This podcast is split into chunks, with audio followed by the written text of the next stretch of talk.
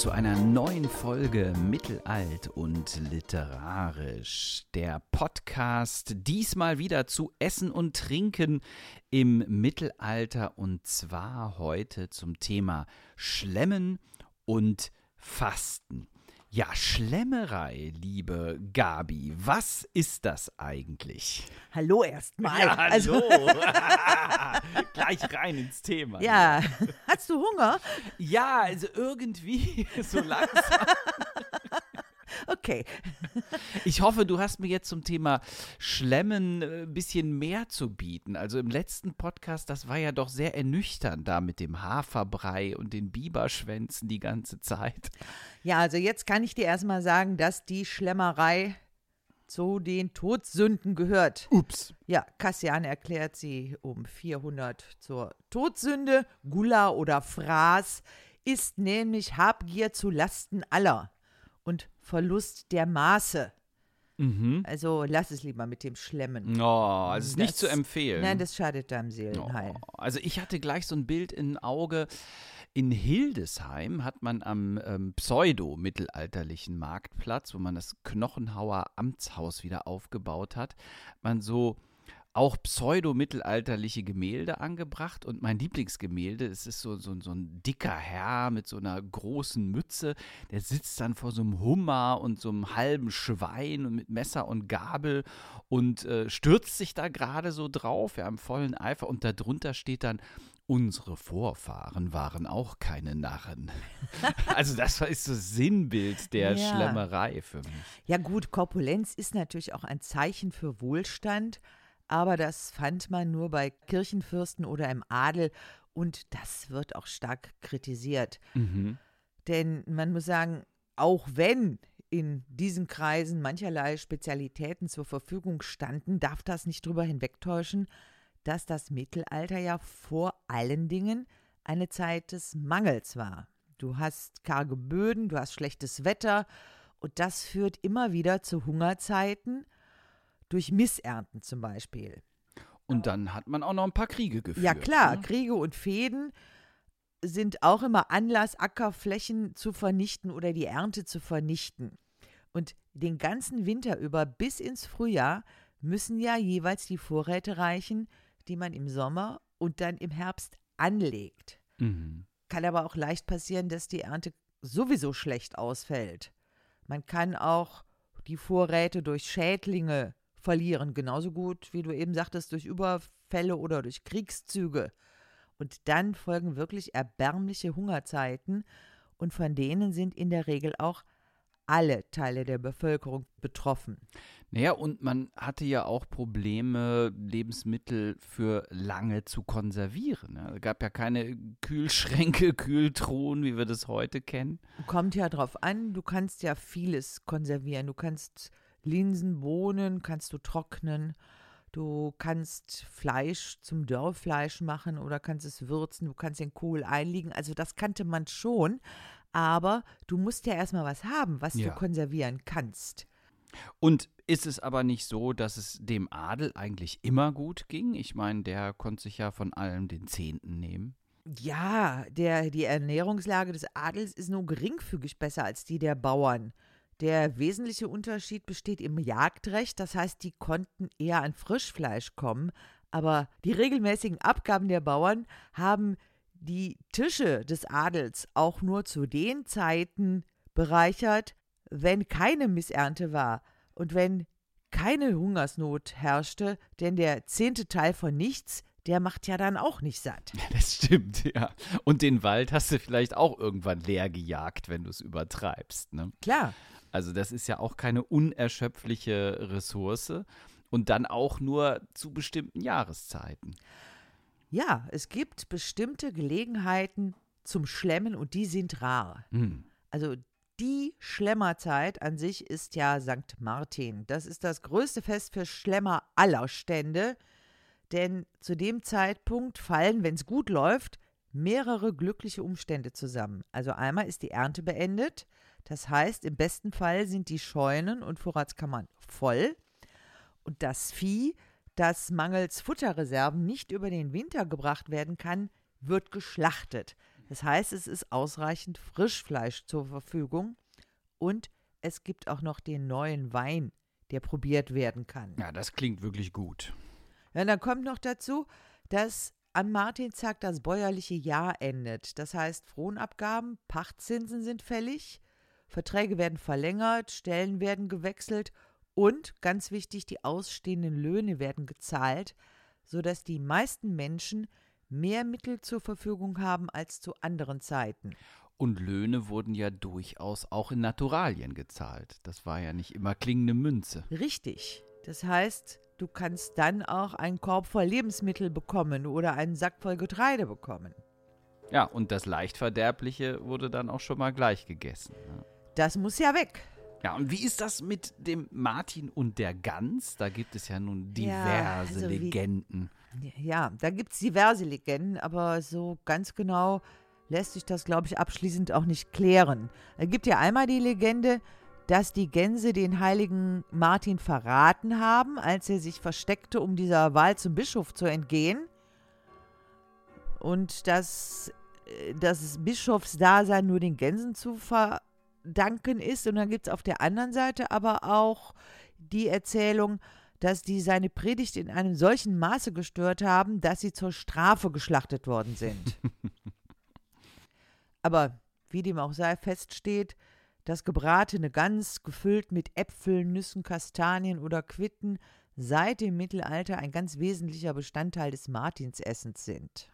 Ich habe letztlich Kastanien ausprobiert und, Und? Äh, da, ungenießbar. Also ich, nur Was- das dran riechen war schon. Na, Nee. Also als Gan Gänsefüllung oder hast du nein, die Kastanien äh, probiert? pur, pur. Was hast du damit gemacht? Ja, nix. Ich habe sie weggeschmissen. Ja, aber Es stand drauf, so verzehrfertig in einer Tüte. äh, das ist ganz schlecht. Du musst die Ja. mit Schale kaufen und dann kannst du die in der Mikrowelle Ja, ganz schnell zu wunderbaren Kastanien, die man wirklich essen kann, das können wir ja nochmal ausprobieren. wir können ne? ja mal gucken. Ja.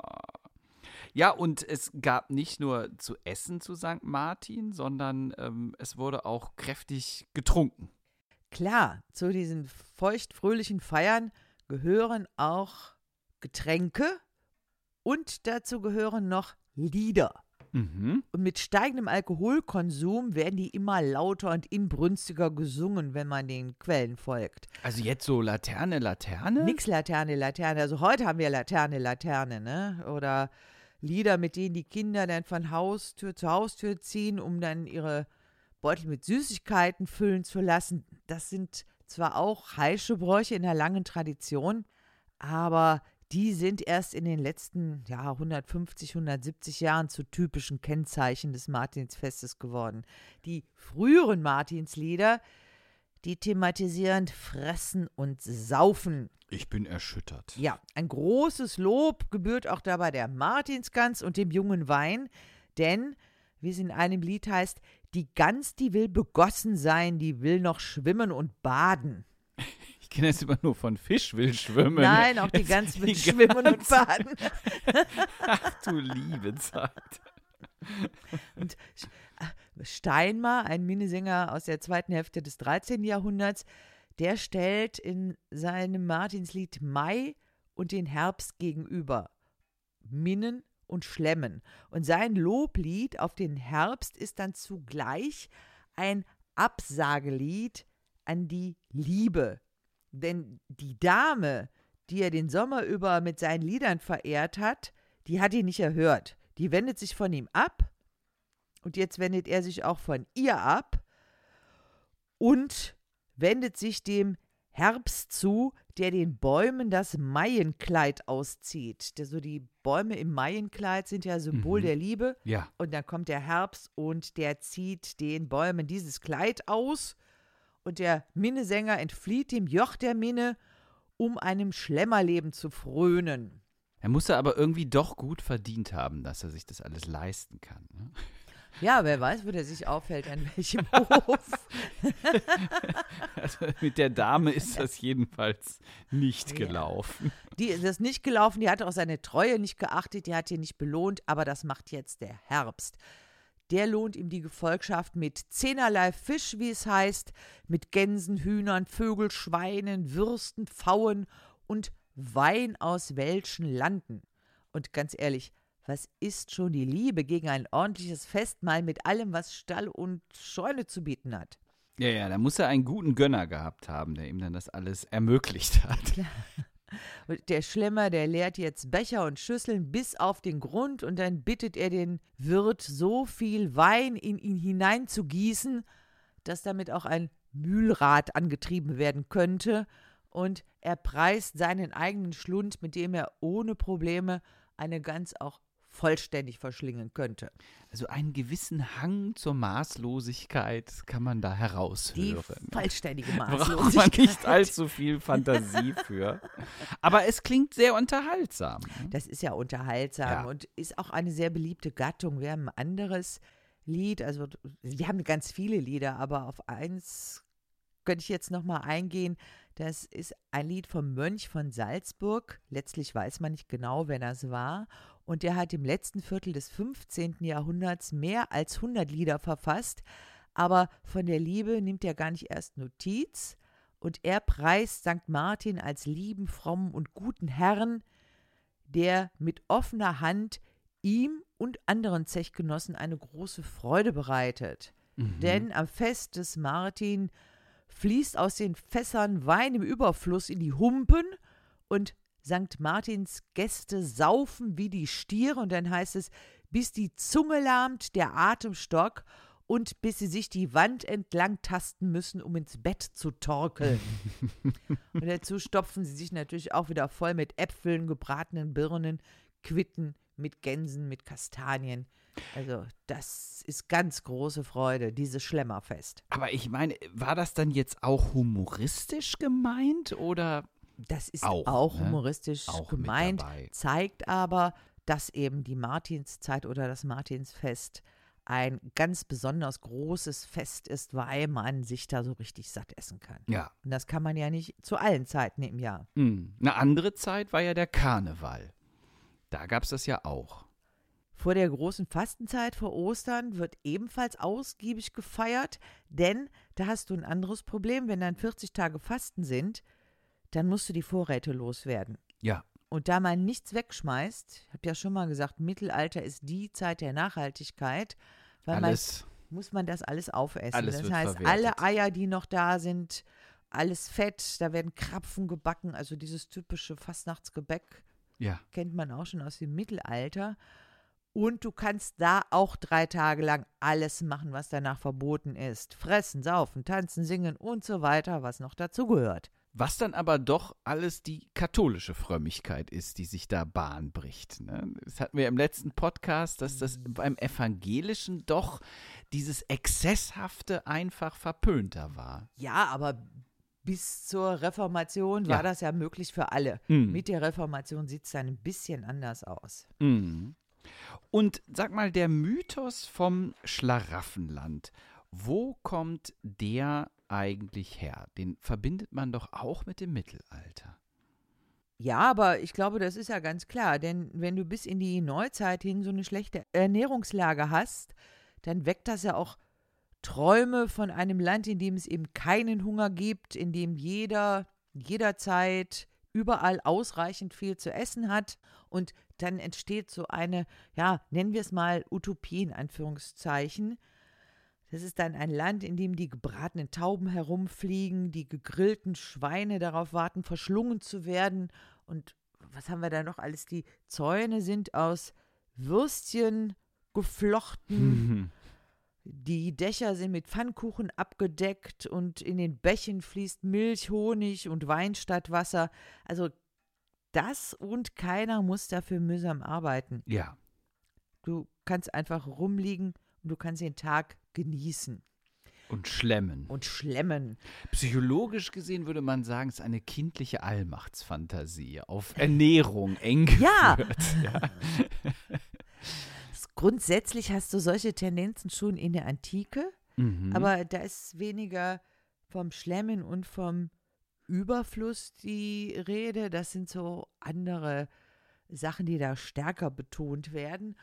Aber diese Idee des Schlemmens kommt im 13. Jahrhundert in Frankreich auf. Da gibt es so ein Fabliau, das dann auch ganz schnell übernommen wird in englische Übersetzung, in niederländische Übersetzung. Und da wird schon klar, Schlemmen steht im Mittelpunkt. Aber aus diesem Gefühl des Mangels und der Entbehrung heraus. Klar, also das ist ist ja im der Grunde Wunsch, diese du hast. Geschichte die Antwort darauf. Richtig. Was wir ja auch in vielen Märchen haben. Also Hänsel und Gretel ist ja auch Ja. so eine Story um, um Essen eigentlich. Ne? ja, Die und Kinder- dann kommen die ans Lebkuchenhaus. ja, ja, ja, ja. Das ist doch in einem anderen Gewand ist es auf die gleiche Notlage. Das die, ist das Motiv, Ja. ja. genau.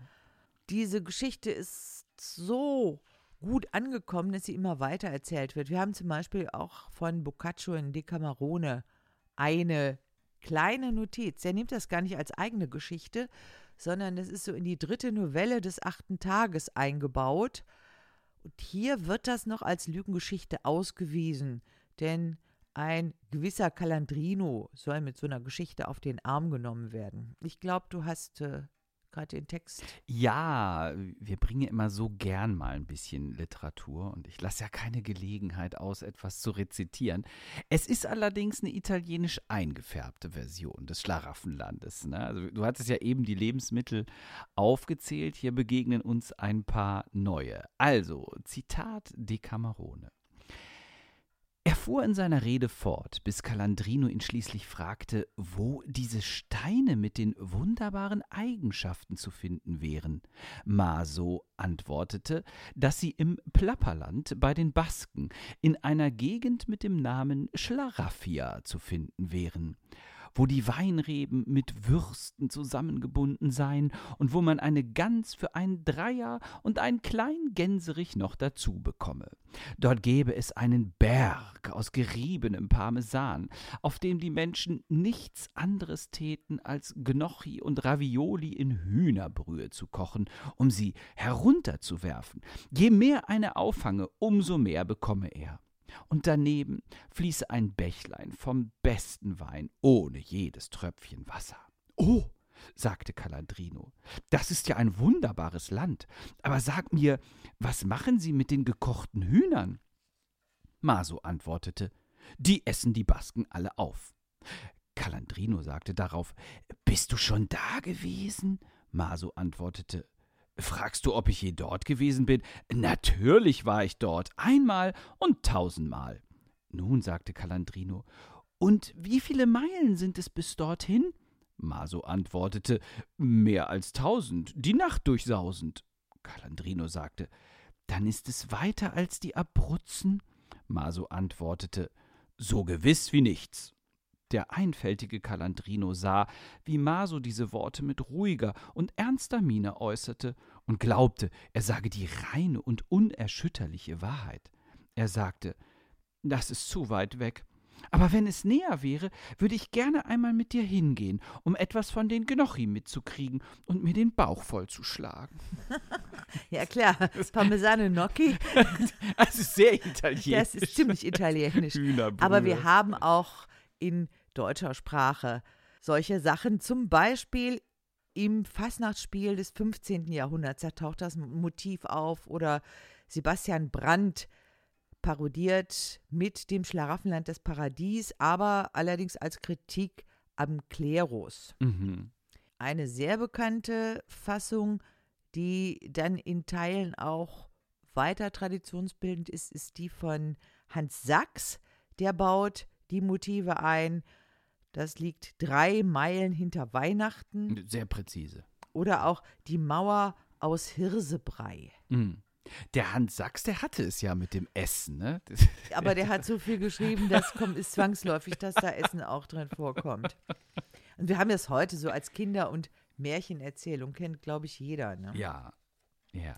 Und da diese Völlerei oder das Schlemmen auch zu den Todsünden gezählt wurden, blieb diese Utopie einmal nicht ohne Kritik und die ist sogar anders ausgelegt worden. Das war also nicht nur der Traum der Hungrigen, sondern in protestantischer Tradition gilt die Erzählung nahezu als abschreckendes Beispiel für Verderbtheit und Sündhaftigkeit. Ah, Denn das ist der Gegenpol zum aufkommenden Leistungsethos.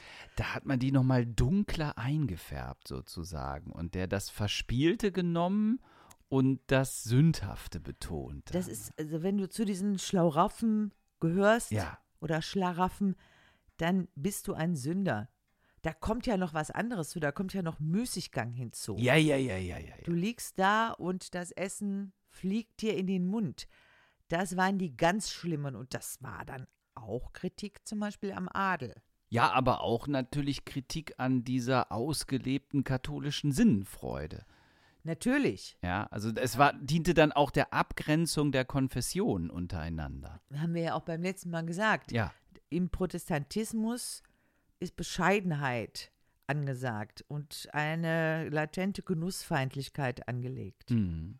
Heutzutage nähern wir uns ja tatsächlich der erlebbaren Umsetzung dieses Schlaraffenlands. Also äh, wenn man so an die, an die All-Inclusive-Angebote denkt in irgendeinem Ferienressort oder noch viel stärker finde ich das ja bei den Kreuzfahrten. Also ich bin ja ausgesprochener Kreuzfahrtengegner, auch aus Umweltgründen, aber trotzdem, ich finde das geradezu gruselig. Also, dass du dann so eine Flatrate für alles hast, fürs Essen, fürs Trinken und die Leute dann meinen, naja, jetzt habe ich ja bezahlt, also da muss ich mir das jetzt auch alles reinstopfen und, und sozusagen mein Geld mir wieder, wieder reinfuttern. Klar, und es liegt ja überall rum oder steht überall rum. Du siehst ja keinen, der arbeitet. Das Nein. ist ja rund um die Uhr verfügbar. Genau. Und die modernen Sklaven sind alle da schön unter Deck weggesperrt, ja, und das kommt quasi von unten auf dem Fließband angeflogen zu dir auf den Teller. Ja, Du hast auch noch ein anderes Motiv bei dieser Art von Urlaub, die du da gerade beschreibst, nämlich die Erweiterung um Wellnessangebote. mhm.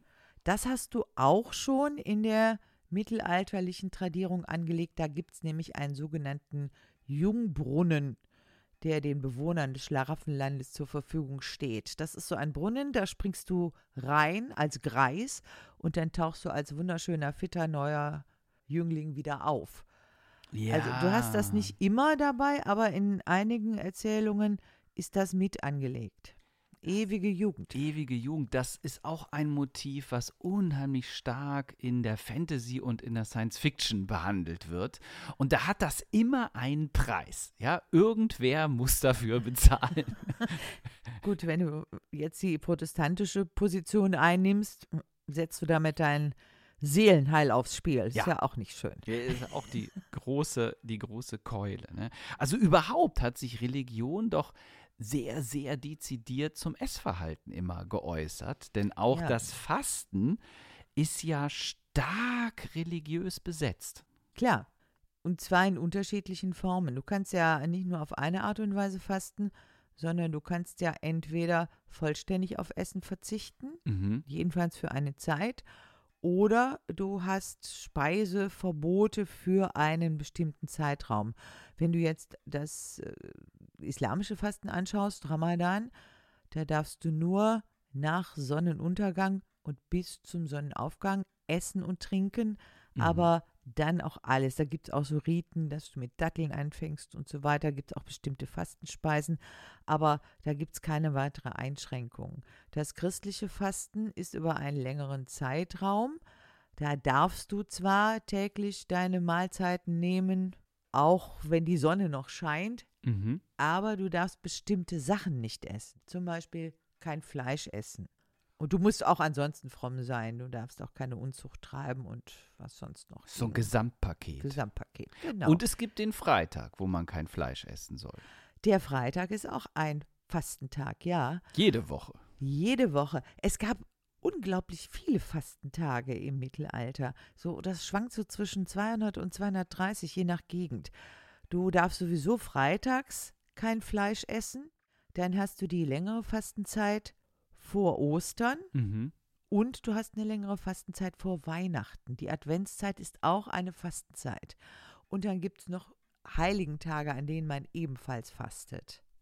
Obwohl es ja doch auch Heiligenfeste gab, wo dann gegessen wurde. Ja, aber das kommt ja darauf an, ob das jetzt ein trauriger Anlass ist oder ob das ein freudiger Anlass ist. Ja. Und das höchste und freudigste Fest der Christen ist Ostern.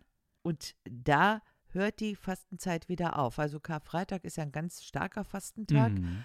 Und ab Ostersonntag wird die Auferstehung gefeiert. Und da kannst du auch wieder, ja, ein bisschen schlemmen vielleicht. Mhm. Oder du hast so, der Martinstag, haben wir ja eben gesagt, der lädt ein zum Schlemmen, aber es gibt eben andere christliche Feiertage oder auch Heiligentage, an denen muss man sich zurückhalten und asketisch leben.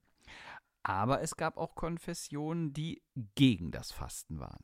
Ja, zum Beispiel die Reformierten, also äh, im Zuge der Reformation, das Zürcher oder Froschauer Wurstessen fand 1522 in der Schweiz statt und ist im Grunde genommen das Gegenstück zu Luthers Thesenanschlag. Mhm. Was da passiert?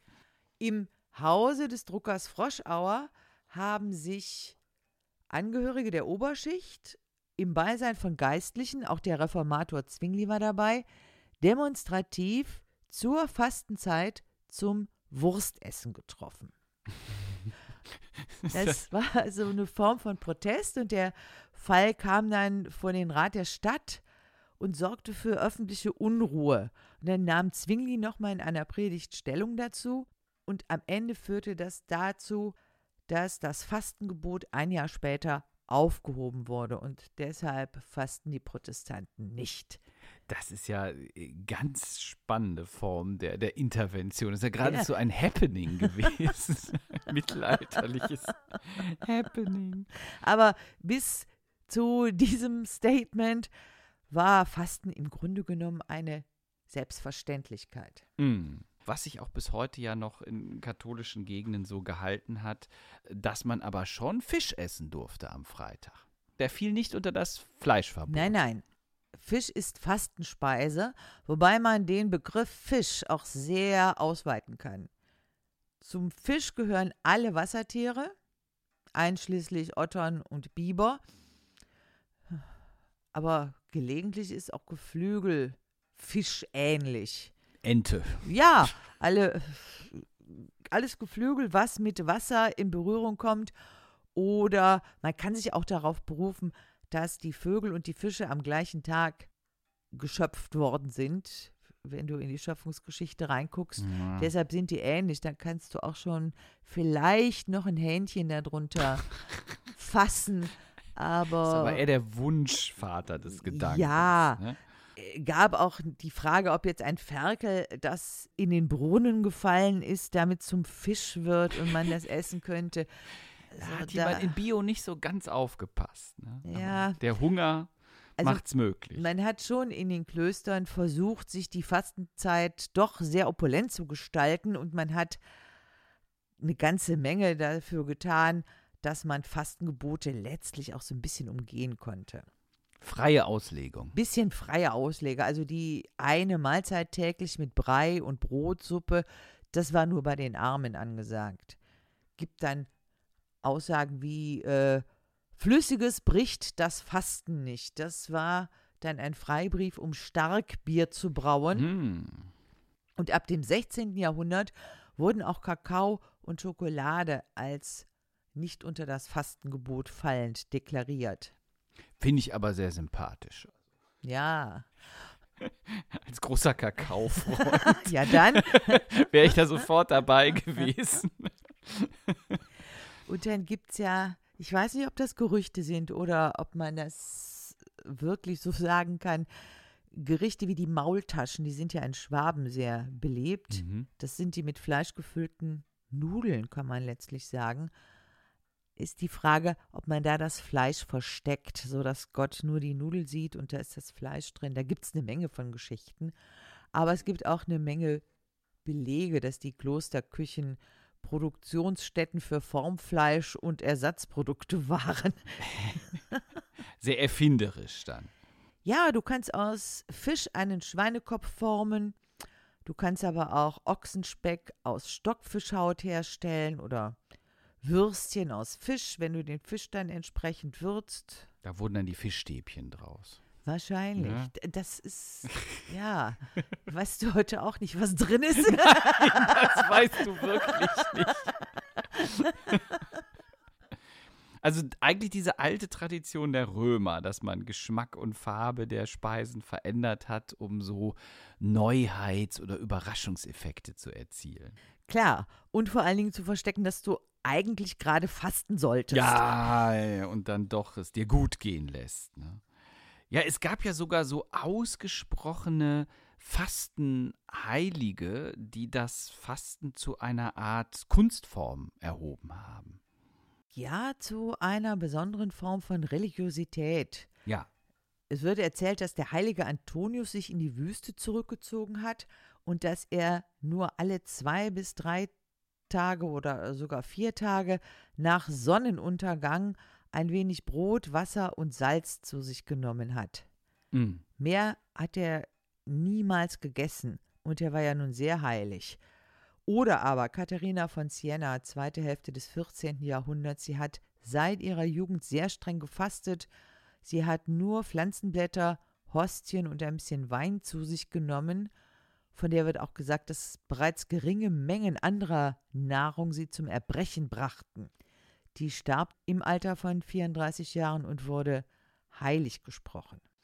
Aber man kann sehen, dass besonders Frauen zu Fastenheiligen oder sogenannten Fastenwundern wurden und für sich die besondere Auserwähltheit und auch die Nähe zu Gott reklamierten. Das war nicht unumstritten.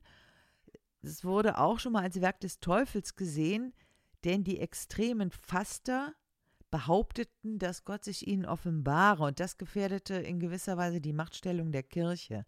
Gerade dann auch noch bei Frauen. ja, weil es sich da dann um ja direkte Offenbarung handeln sollte und das konnte man natürlich nicht zulassen. Am Papst vorbei. Ja, genau. Das war genau, ganz genau. schwierig. Das ging ja nicht.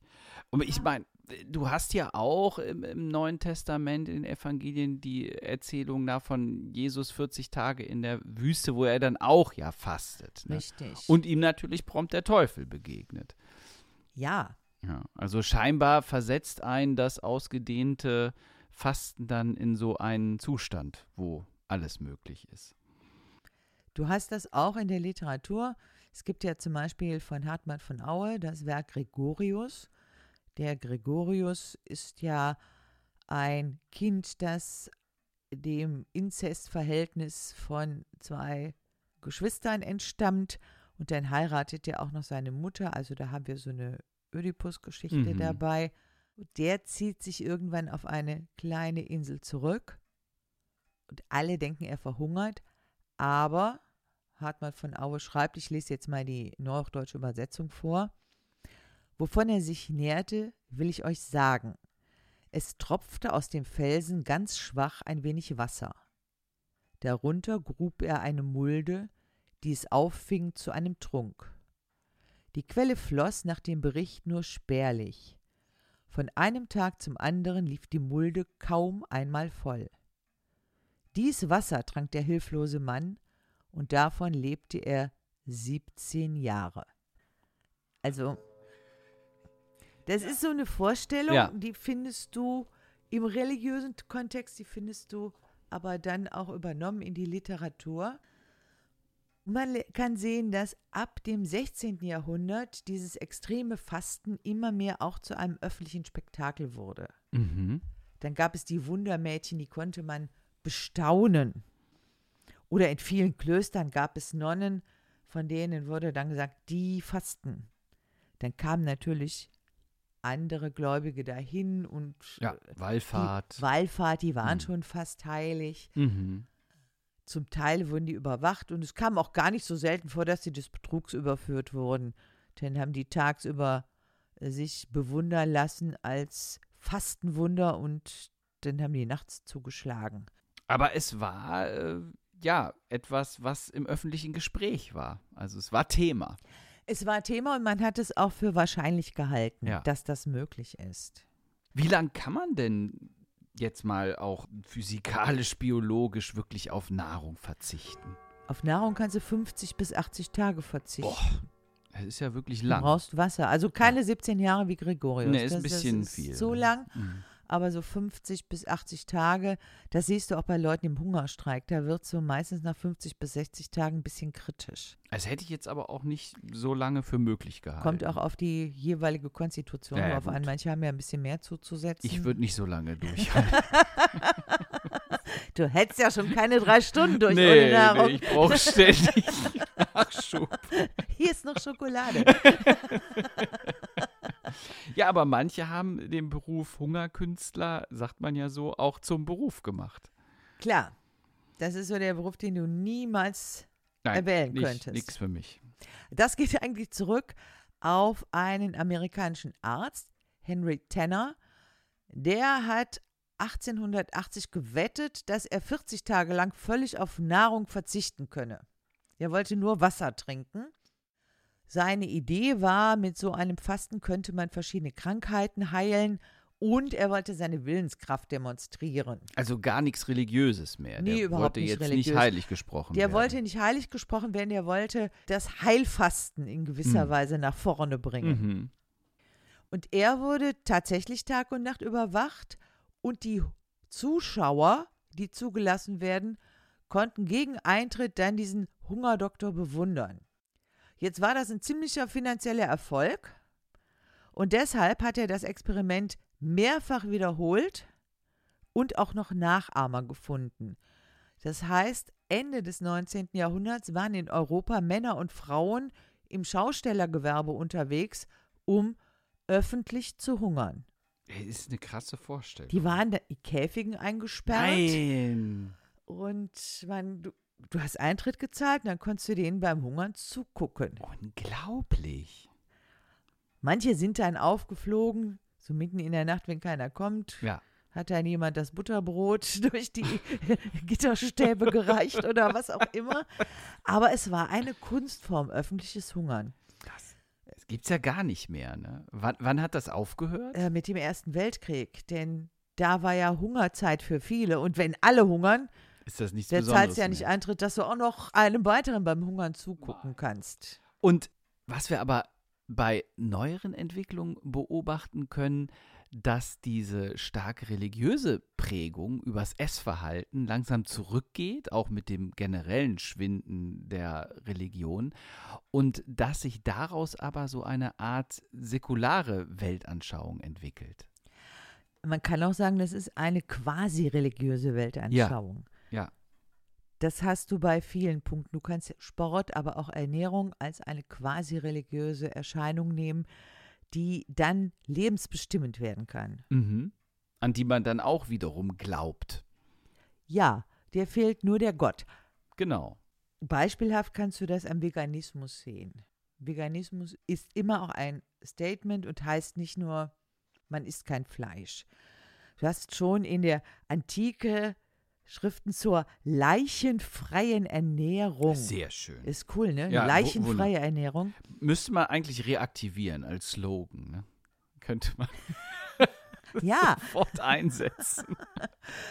gibt es verschiedene Argumente für, zum Beispiel auch die nahe Verwandtschaft aller Lebewesen. Du hast sowas in der Stoa. Mhm. Diese äh, vegane Bewegung kommt dann wieder in der Renaissance mit der Rezeption der antiken Schriften.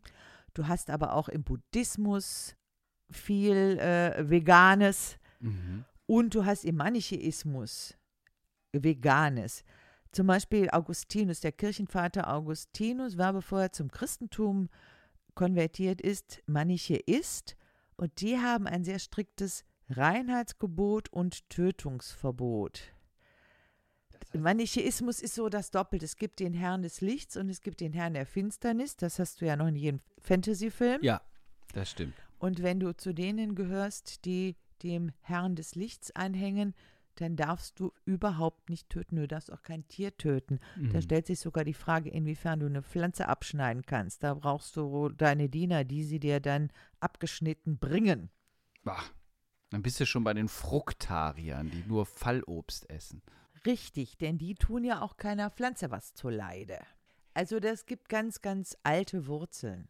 Und es gibt aber dann auch so einen äh, Trend, dass sich das bei den sozialreformerischen Bewegungen ansiedelt. Du meinst jetzt wahrscheinlich die Lebensreform. Mhm. Ja. Also die Lebensreform ist ja eine Bewegung des ausgehenden 19. Jahrhunderts mit einem sehr, sehr weitreichenden Naturbezug. Und die Reform der Industriegesellschaft wird erstrebt, aber sie soll durchgesetzt werden, indem man mit einer Art von Selbstreform anfängt. Man ändert das eigene Leben und hofft dadurch, das Leben aller ändern zu können, wenn ausreichend viele mitmachen. Und das spielt sich vor allen Dingen über die Ernährungsgewohnheiten dann ab. Ja, auch. Aha. Also das spielt eigentlich in alle Bereiche hinein, die dem eigenen Leben nahe sind. Also es geht übers Wohnen, das geht über äh, Gesundheit, aber natürlich auch übers Essen. Essen ist eng verbunden mit einer Forschung von Naturheilkunde. Das war ja auch eine Zeit, in der die Medizin Aufschwung nahm. Mhm. Aber in der Lebensreform und bei den naturheilkundlichen Positionen der Lebensreform wird dann Krankheit eben nicht durch Bakterien und durch Viren verursacht gedacht, sondern Krankheit ist eine Folge von unnatürlichen Umweltbedingungen. Wie gesagt, Industrialisierung, die die Menschen in eine Lebensform zwingt, die dem Menschen nicht angemessen ist. Das Allheilmittel gegen die Krankheit war dann natürliche Lebensweise, auf keinen Fall Medikamente. Ich meine, da ist ja sogar was dran, ja. Also das, das heutiges Krankheitsverständnis, natürlich hat das auch Umweltursachen. Ja. Unsere Körper werden ja mit einer ganzen Menge von Bakterien und Viren auch einfach fertig, was uns nie auffällt. Aber äh, ja, es ist aber doch dann wiederum auch so ein bisschen auf der einen Seite vom Pferd runterfallen. Ne? Klar, diese Vorstellung von Diätetik, die hast du ja schon in der Antike, die ganze Humoralpathologie, Ja. Säftelehre und so Ja. weiter. Da ist das ja auch mit drin. Hm. Aber in dieser Lebensreformbewegung ist das eine Abwendung von dem, was gerade, nennen wir es in Anführungszeichen, modern ist. Und Schulmedizin ist so ein bisschen das Feindbild dann. Das ist das absolute Feindbild, denn die sieht nicht auf den ganzen Menschen und verordnet nur teure und künstliche Medikamente, statt auf diese billigen, überall zu findenden Naturheilmittel zu setzen. Hm. Das wird dann sehr schnell auch zu einem ideologischen Kampf. Schon in den 1830er Jahren gibt es Naturheilvereine und werden Sanatorien gegründet, in denen man dann sich aufhalten und Heilung erwarten kann. Die gibt's, ach, wo gibt's überall? In Magdeburg, Chemnitz, Leipzig, Dresden, einige rund um Stuttgart, einige im Harz. Also das sind Punkte, wo bestimmte Anführer dieser Lebensreformbewegung sitzen, die sich auf Naturheilkunde spezialisiert haben und ihre eigenen Sanatorien aufmachen. Und das geht ja eigentlich bis heute, diese Auseinandersetzung. Also du hast ja schon auch größere Strömungen in der Medizin oder auch im Wellnessbereich, ja, die, die das äh, sehr stark äh, featuren. Das Problem ist eben nur, wenn dann gesagt wird, ja, also die moderne Medizin ist das Feindbild. Ne? Also de den Ansatz kann man ja sogar nachvollziehen. Klar, du hast aber auch in der Schulmedizin mittlerweile eine Tendenz, auch naturheilkundliche Sachen Das- mit Ja, einzubeziehen. das wird mittlerweile integriert dann auch in die Modelle. aber du hast immer noch diese verhärteten Strömungen, die das vollständig abwerten. Bis zu den Impfgegnern Bis heute. zu den Impfgegnern, ja. die auch in Tradition stehen. Wenn man sich anguckt, wo sind die Zentren der Naturheilkunde des 19. Jahrhunderts, das sind häufig auch die Hochburgen der Impfgegner. Ja. Das heißt, es hängt zusammen. Aber insgesamt wird der Körper aufgewertet. Nicht nur Naturheilkunde, sondern auch ganz viel Sport und Fitness sind angesagt. Hantelsport, das ist Mhm. so, Gewichte heben. ja, Bodybuilding. Ja. Frühes Bodybuilding. Ganz äh, beliebt bekannt FKK, Freikörperkultur, morgens nackt raus in den Wald oder in den Park und dann schon mal nackt die Sonne begrüßen. Wäre mir auch zu kalt, dann ehrlich gesagt. Je nachdem. Ja. Ja, oder Yoga ist auch der große Renner. Yoga als Pfad zum wahren Übermenschentum. Aber auch schon 1830? Ich dachte, das wäre viel später nach Deutschland gekommen. Also ist ja fernöstlich eigentlich Yoga. Du hast im 19. Jahrhundert ganz viele fernöstliche Strömungen, die aufgegriffen werden. Ja. Da siehst du auch den, den Hang zum Exotischen. Ja, und um nochmal auf Essgewohnheiten äh, zurückzukommen, wie verorten wir in diesem Umfeld Vegetarismus oder sogar Veganismus? Der Begriff Vegetarismus, den hast du seit 1840. Das fängt aber, wie gesagt, früher an und kam immer mal wieder auf. In der Lebensreformbewegung gibt es verschiedene Ausgangspunkte, auf Fleisch zu verzichten.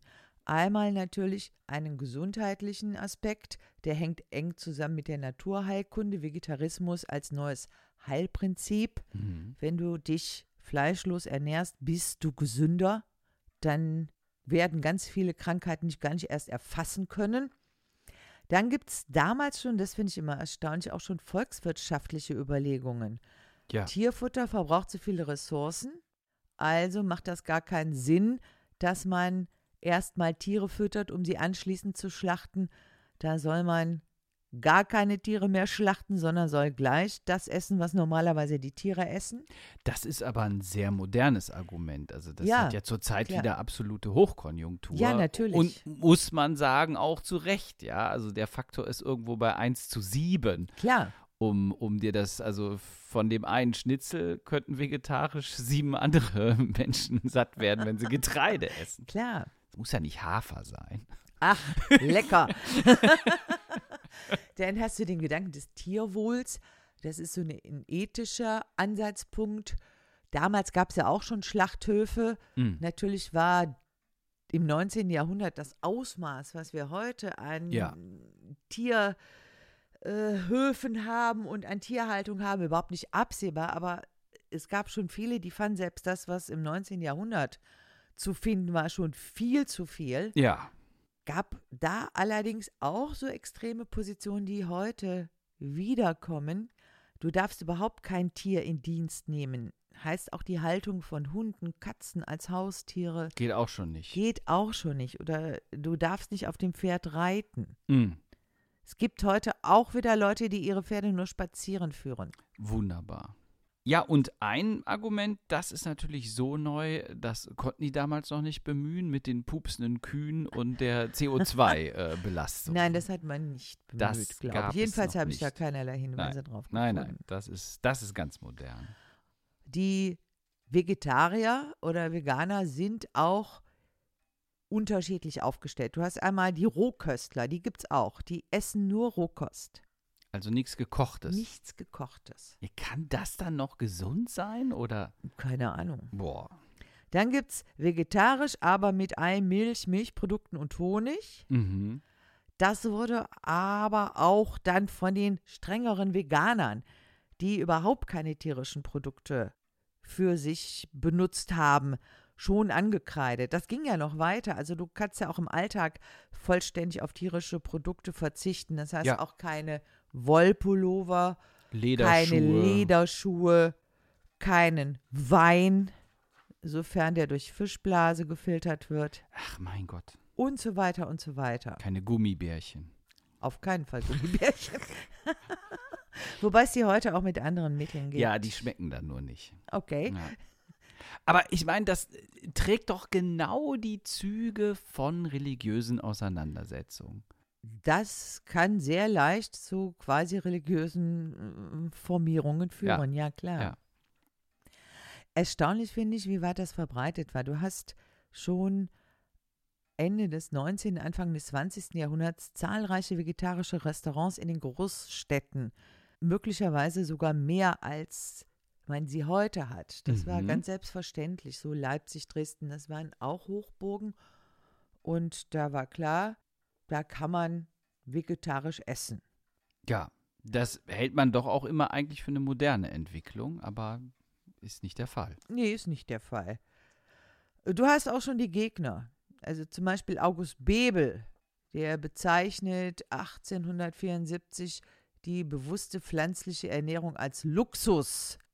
Das ist ja ein Argument der Gegenseite, ja, dass denen dann unterstellt wird, ja, ihr wollt euch doch nur als die Gutmenschen inszenieren, dann mit diesem vegetarischen Essverhalten. Ja, oder so die Ausweisung als Spinnertum. Ja, böse gesagt dann. Ja. Ja, dann lesen wir doch den Bebel mal äh, vor. Wunderbare Textstelle. Also er schreibt. Der Vegetarianismus, das heißt die Lehre, sich von Pflanzenkost zu nähren, fand zunächst in solchen Kreisen Boden, die in der angenehmen Lage sind, zwischen vegetabilischer und animalischer Kost wählen zu können. Für die sehr große Mehrheit der Menschheit existiert aber diese Wahl nicht. Sie ist gezwungen, nach ihren Mitteln zu leben, deren Dürftigkeit sie fast ausschließlich auf vegetabilische Kost hinweist, oft auf die wenigst nahrhafteste. Für unsere Arbeiterbevölkerung in Schlesien, Sachsen, Thüringen und so weiter ist die Kartoffel die Hauptnahrung. Sogar Brot kommt erst in zweiter Linie. Fleisch und nur solches schlechtester Qualität erscheint selten auf dem Tische. Für diese zahlreichen Menschen, die gezwungen als Vegetarianer leben, wäre zeitweilig ein solides Beefsteak, eine gute Hammelkeule, entschieden eine Verbesserung ihrer Nahrung. Ja, das ist die Gegenposition. Ja, hat er ja wahrscheinlich auch nicht Unrecht mit. Ne?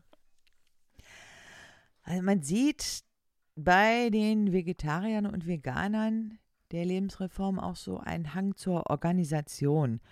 Zum Beispiel Eduard Balzer gründet 1867 schon in Nordhausen den Verein für natürliche Lebensweise, der dann später umbenannt wird in Deutscher Verein für natürliche Lebensweise, haben auch eine Zeitschrift, nämlich das Vereinsblatt für Freunde der natürlichen Lebensweise. Mm. Aber es ist nur so ein Beispiel. Du hast eine ganze Reihe von Zeitschriften.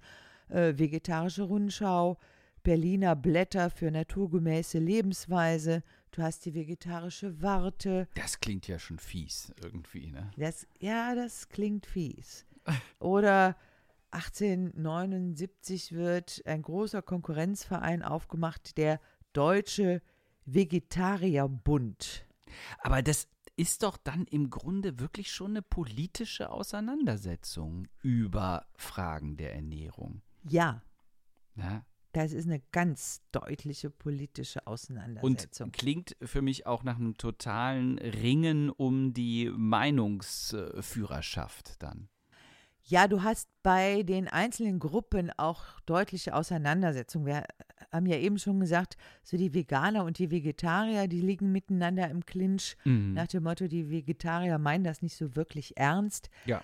Aber äh, du hast auch in der Art und Weise, wie die, in Anführungszeichen, Früchtler das so ausleben, unterschiedliche Auffassungen in der Zeitschrift Vegetarische Warte heißt es im April 1931, das ist ja relativ spät schon, dass auf den Speisekarten von vegetarischen Speisehäusern die vegetarischen Koteletts, äh, Palatschinken aus Spinat, Krautrouladen oder auch die vegetarischen Würstchen völlig unangemessen sind. Also die fordern, dass solche Sojaerzeugnisse nicht nach Fleischerzeugnissen benannt werden sollen. Dabei ist das ja wahrscheinlich so eine Missionsstrategie, wo man dann versucht, die Fleischesser doch noch zu bekehren. So nach dem Motto, ja, guck mal, das schmeckt doch wie Würstchen. Ja, aber das kannst du auch ausweisen als es nicht so ernst zu meinen. Der, ja. der überzeugte Veganer. Der braucht das nicht. Der braucht jetzt nicht irgendwas, was aussieht wie ein Schnitzel und schmeckt wie ein Schnitzel,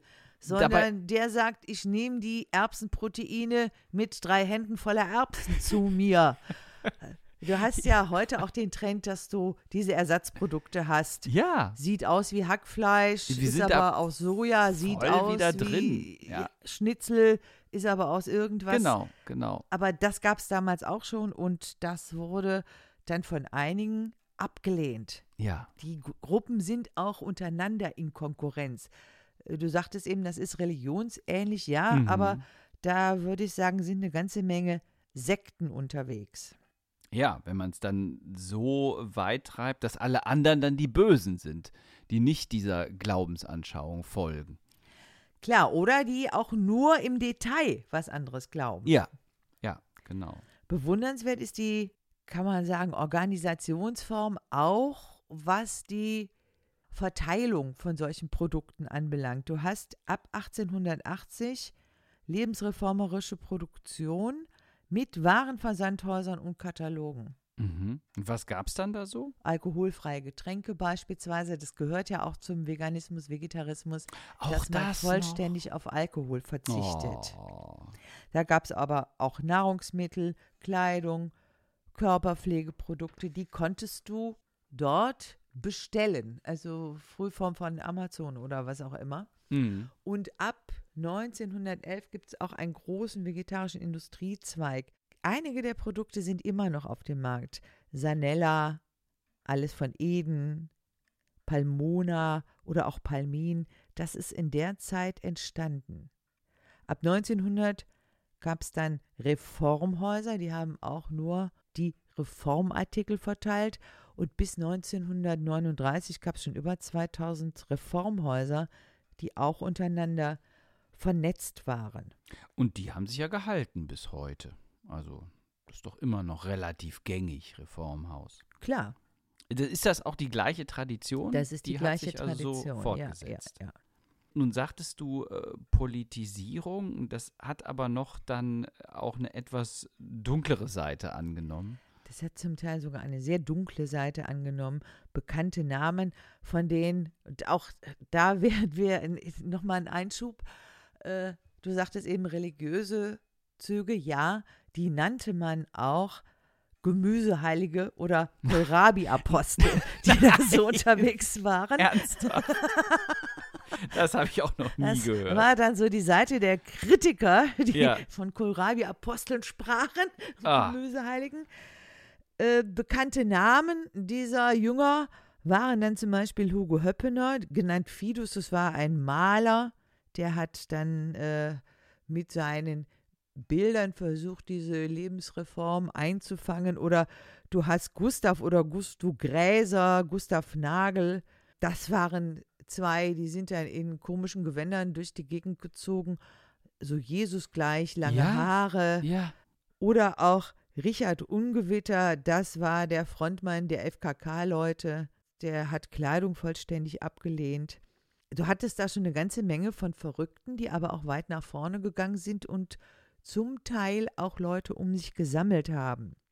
es war ja sowieso eine Zeit im Grunde der Erweckungsbewegung und der modernen Suche nach einem Messias, nach einer Form von Erlösung. Und nach einem Führer. Ja, was dann ja komplett schief gegangen ist. Das ist schiefgegangen, aber solche Leute wie äh, Gräser oder Nagel haben sich auch schon als Führer empfohlen. Viele von denen haben auch einen Hang zum Nationalismus gehabt.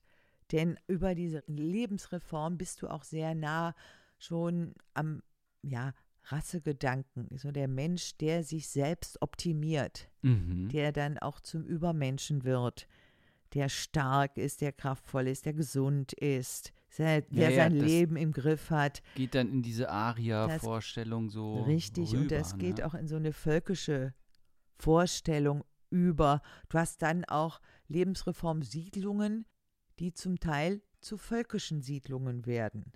Ist doch eigentlich erschreckend, wie sowas auch abgleiten kann. Ja? Es kommt eigentlich aus so einer Gesundheitsbewegung Ja. und, und ja, gerät dann in so ein völlig anderes Fahrwasser, aber ohne dass das denen wahrscheinlich selber aufgefallen ist. Richtig. Du bist natürlich mit dieser Form von Selbstoptimierung und Selbstbestimmung sehr nah dran.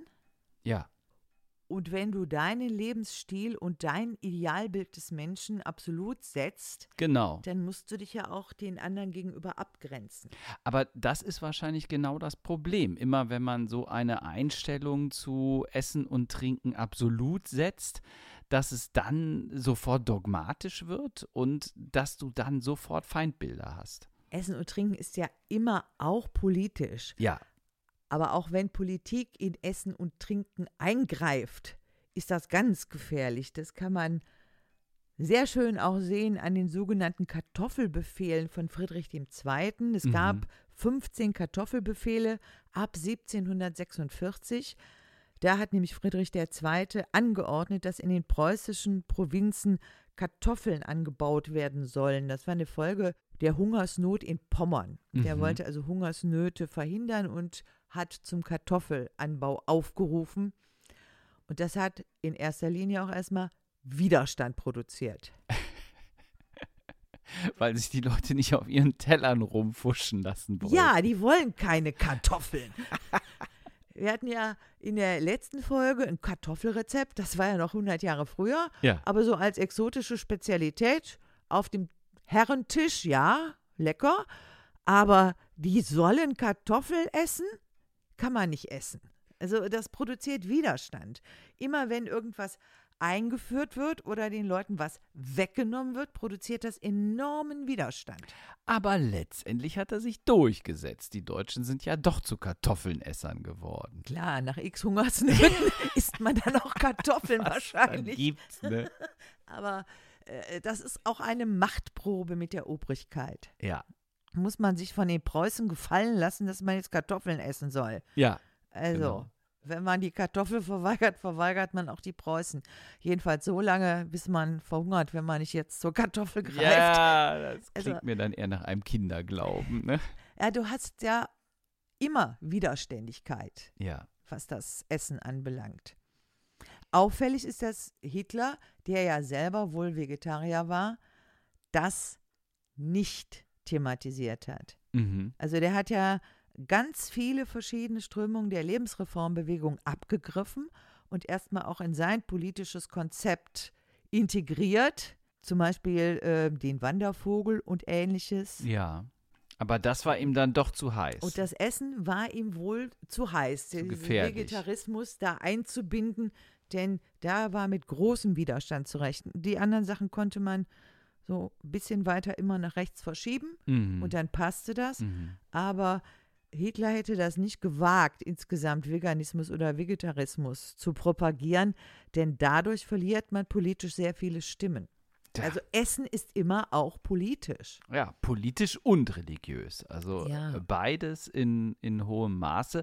Und eben, glaube ich, wie wir mit diesem Podcast zeigen konnten, nur sehr begrenzt Privatsache.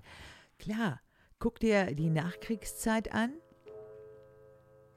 Da ist Fleischessen, ist Wohlstand, ist viel Essen. Ja, nach den, nach den Hungersnöten war das natürlich äh, der Ausweis auch dann, um gesellschaftlich zu zeigen, man, man ist wieder da, man hat es geschafft. Also das erste Luxusgut war äh, das tägliche Schnitzel. Ja, also Fleisch musste auf den Teller. Klar, wer täglich Fleisch auf dem Teller hat, der hatte es auch geschafft. Genau. Der gehörte wieder zur bürgerlichen Gesellschaft, genau. Und das ist erst relativ spät dann von anderen Statussymbolen abgelöst worden, wie äh, großes Auto oder so. Mhm. Ja, und, ne, und heute sind wir doch jetzt im Grunde wieder zurück in dieser Lebensreformdebatte. Man muss sich ja quasi schon äh, positionieren, ob man noch äh, in Anführungsstrichen noch Fleisch isst oder schon Vegetarier oder sogar Veganer, Fruktarier. Also zurzeit äh, ist doch, ja, jetzt will ich nicht sagen Krieg, aber äh, die Debatte kocht. Die Debatte spaltet auf. Du hast einmal die, sagen, ja, es ist auch besser für mich selber, für meine Ja. Ernährung. Ja. Du hast aber auch zugleich die Politisierung Mhm. und die Gegenbewegung. Ja. Also den Leuten ein Veggie Day verordnen zu wollen, ist immer Anlass zu einer Explosion. Von weltanschaulichen Konflikten. Das kann man nicht Ja. machen. Oder Ja. wenn du bei irgendeiner Kantine versuchst, die äh, kantineneigene Currywurst gegen irgendeine so Getreidefrikadelle zu ersetzen, Mhm. das ist ein Aufstand. Das ist Ja. immer auch Form von Widerstand. Du kannst nicht vernünftig darüber diskutieren. Nee, es wird sofort äh, ideologisch, es wird emotional. Es gibt ja auch nur begrenzt viele Veganer, mit denen man sinnvoll darüber reden kann. Ja, Einige sind ja so distanziert, dass sie sagen, nein, Ernährung und äh, was weiß ich, Umweltschädlichkeit und so weiter. Aber es gibt andere, die ziehen da auch radikal zu Felde. Du Ja. traust dich überhaupt nicht mehr ein Wurstbrot zu essen, wenn die in der Nähe sind. mhm. Hm, Ja, und dann kommt der Toleranzbegriff, der wird dann natürlich auch zu einer äh, Kampfmetapher gemacht. Das Verrückte ist, man könnte das alles mit, mit sachlichen Argumenten führen. Ja, also die Sachargumente liegen ja auf dem Tisch, aber da wird dann nicht zugegriffen, ja, sondern nimmt man lieber die große Keule, ob sie nun aus Fleisch ist oder vegetarisch. Ach, Vernunft ist immer das letzte Mittel, wenn gar nichts anderes mehr hilft.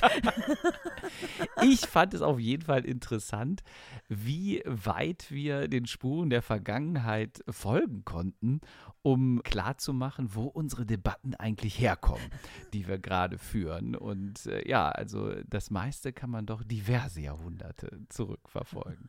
Ein ganz herzliches Dankeschön, Gabi, für diese erhellenden Auskünfte. Und damit haben wir jetzt unsere Essen- und Trinken-Reihe ausgehend vom Mittelalter auch erstmal abgeschlossen. Und dann sollten wir jetzt auch mal was essen und trinken. Stimmt, ich habe irgendwie Hunger. Ja. Sagen War wir denn, ob es jetzt mit Fleisch ist oder ohne? Überraschung. Trauen wir uns das überhaupt? Du kriegst Biberschwanz mit nein, nein, nein, bitte nicht. Nein, nein, tu mir das nicht an. Also, Bis zur nächsten Folge. Mittelalter und literarisch.